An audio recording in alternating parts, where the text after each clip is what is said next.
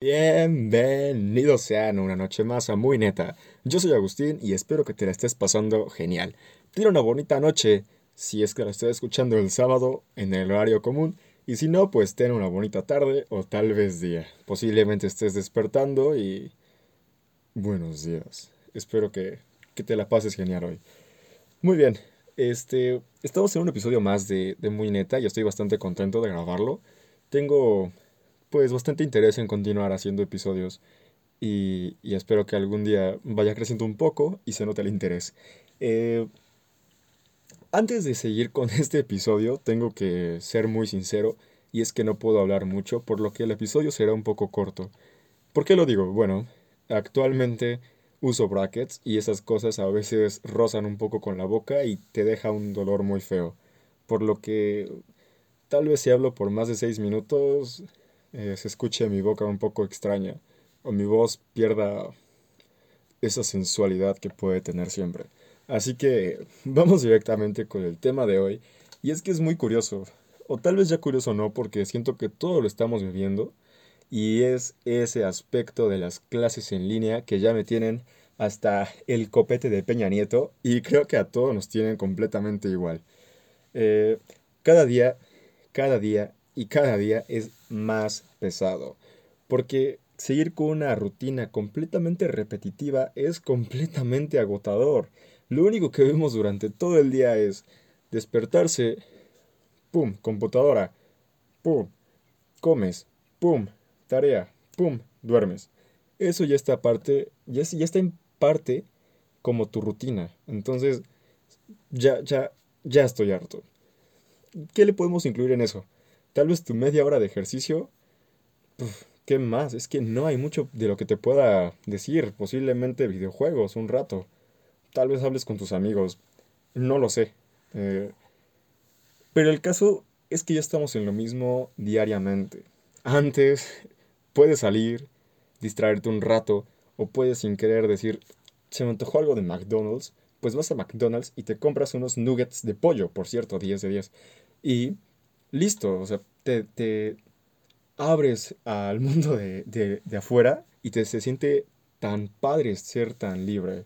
Entonces, ya estamos hartos, todos los estudiantes, y sé que los maestros también, de estar viéndonos por una pantalla. Entonces, ¿qué, qué, qué tenemos que hacer o qué podemos hacer? Sinceramente no sé.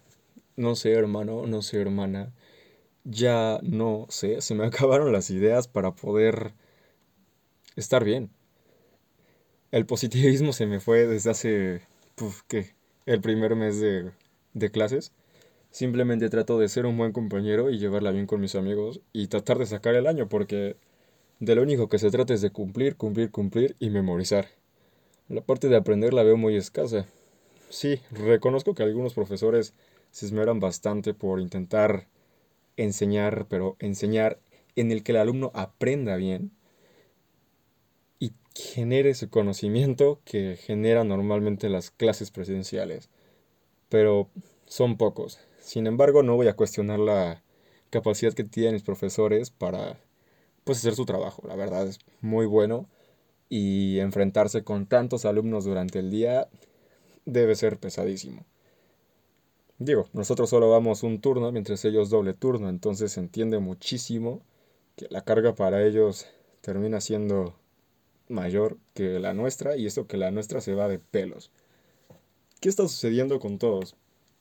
Positivismo ya se ve en los suelos. Eso se ve que ya está desapareciendo. El optimismo por poder salir en 2021 también ya está saliendo, porque nadie ve posible la salida o el regreso a clases para el enero del 2021. Entonces, vamos a decir, oh, feliz año nuevo en una videollamada por Zoom con nuestra familia. Y el 3 de enero estaremos de nuevo en clases en línea por, por Teams o por Zoom. No sé la plataforma que uses. De nuevo saludando al profe como de, ¡Hey! ¡Feliz año nuevo! Iniciamos otro semestre. ¡Qué divertido! Y ya. No pasa más. Antes pasaban esas vacaciones de Navidad, regresabas con tus amigos y era como de, hey, no inventen, ¿cómo les fue, panas? Ese sentimiento de sabrosura de volver se perdió, caramba. ¿Qué está pasando? ¡Qué asco! O sea, ¿por qué no simplemente... ya no sé ni qué decir. ¿Por qué no simplemente México usó durante un mes cubrebocas? Solo bastaba un mes de usar cubrebocas y ya no iba a ser necesario nada, nada de lo que nos está ocurriendo hoy. Pero no, la gente es bastante terca y dice, yo no creo en el cubrebocas porque me tapan el hocico. Y es tan odioso ver a alguien así en, la calle. O sea, si ya es odioso ver a 30.000 personas eh, formadas afuera de un centro comercial, pues ahora ver que la mitad de esas personas no tengan cubrebocas, me estoy enojando y esto es para desahogarme. Una disculpa muy grande, pero creo que es parte del pensamiento de muchísimas personas. Em, muy pesado, muy pesado. Este, vemos cada vez más imposible la opción de volver en un periodo cercano a la escuela o una normalidad nueva, entre comillas, eh, o que una vacuna sea próximamente ya distribuida dentro del país. primero van los países primermundistas o nos ocupar a nosotros como sujetos de pruebas, como de vamos a repartir 200.000 vacunas porque somos buena onda, pero en realidad son estudios. Muy sencillo, pero apoyan a una cierta parte de la población. No lo voy a negar, espero yo poder ser uno de esos voluntarios. Eh, ya para el próximo año soy mayor de edad, así que podría eh, pues meterme como voluntario para ya quitarme todo tipo de problema de la cabeza y por fin poder salir con la normalidad que quiero volver a salir. Yo sinceramente soy una persona que lleva ocho meses dentro de su casa y no se ha reunido con amigos. Eh, ni modo. A veces toca, a veces toca. Eh, sé de muchos que siguen saliendo, otros que poquito y otros que también nada. Eh, sigo esperando en que algún día eso cambie. Pero me estoy desviando un poco del tema. Yo voy a hablar de educación directamente, de las fucking clases en línea, que ya todos nos tienen, pues mal. Nos tienen mal. Ya estamos hartos. ¿Qué estás aprendiendo? No lo sé. En muchas escuelas seguramente están haciendo exámenes, pero sencillamente con que en tu celular rápido busques la respuesta ya está. ¿Y cuál es el problema de eso? No me aparto. Si quieres obtener tu documentación en el que pues ya acredites las materias con un 9 o 10, va a estar perfecto, la universidad te abre las puertas con, con gran cariño. Pero imagina ese examen de admisión, imagínalo. Y tú no sabes nada. No hiciste un examen de la manera correcta para ver si aprendiste o no. O sea, si haces un examen y te sale mal, dices, no, güey, estoy mal. Te das cuenta de las cosas en las que te equivocaste y dices, no, no, no, a ver, pues estudio esto y a lo mejor ya estoy mejor unos ejercicios más y te das cuenta de que, ¡pum!, ya aprendiste. Sin embargo, no hay exámenes, o si los hay, los hacen de la manera más rata posible, que no lo voy a negar, como estudiante también lo he hecho y no, no me arrepiento. O tal vez me arrepiento un poco, pero a veces hay que salvar materias. Digo, si las salvas con 6, pues ya está, pero también pasarte para que las pases con 10 así felizmente, vuelvas a clases y truenes bien cañón, pues, güey, qué hipócrita. O sea, tu profe te va a decir como de, oye, ¿qué onda, hermano? o hermano, tuviste 10 todos tus dos semestres en, en, línea y aquí llegas y pum, me repruebas tres materias, carnal, ¿qué? Pues no, bro. Entonces hay que darse cuenta con lo que tenemos que hacer y como estudiante, ¿qué tendríamos que hacer como para mejorar? Yo aprendiendo totalmente no creo que lo esté haciendo, aunque esté estudiando mucho. Memorizo gran parte de las cosas para entender la siguiente clase, pero como tal no podría estructurar una buena información de lo que estoy aprendiendo. Es muy complicado. Entonces, por lo tanto, rífate con los exámenes con lo poco que te puedas acordar, porque si no va a ser un año desperdiciado. Va a ser un año desperdiciado en no dormir por tareas, estar estresado por tareas, ver a los profesores todos los días, nada más recibir mensajes de tareas y hacerlas por cumplir y pasar el año. Entonces, pana, si haces eso,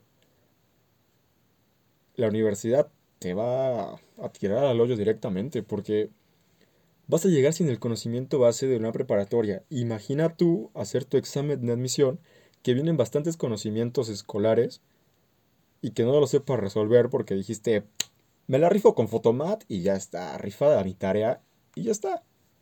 Como si nada. ¿Y qué aprendiste? Pues nada, hermano. ¿Qué te pasa? Entonces, por favor, intenta estudiar un poco, relájate un montón, porque nos la, pasamos estresados estos meses y ya tenemos que abrirnos un poco a descansar y a pensarnos en nosotros. Reflexiona un rato durante las noches, 10 minutos. Eh, piensa qué quieres de ti, por qué quieres crecer, cómo te ves en 10 años y cómo te ves en 20. Y no solo de una manera pues sentimental o amorosa, como de quiero estar casado con un rancho y 50 hijos, pues no. O quiero estar, yo qué sé, soltera viviendo la fiesta y ya está. No, hermano, hermana. Piensen en grande, piensen en grande.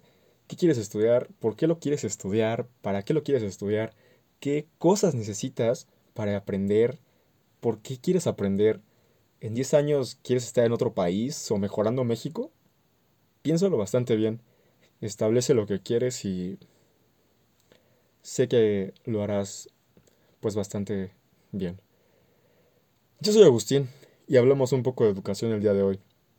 Me quedé un poco corto de ideas, pero espero que haya sido un poco interesante para ti. Si tienes alguna idea o algún comentario, no te olvides de seguirme en Instagram como arroba soy-agustín. Este... Y bueno, nos veremos en el siguiente episodio. Esto es muy neta. Y nos vemos. Adiós.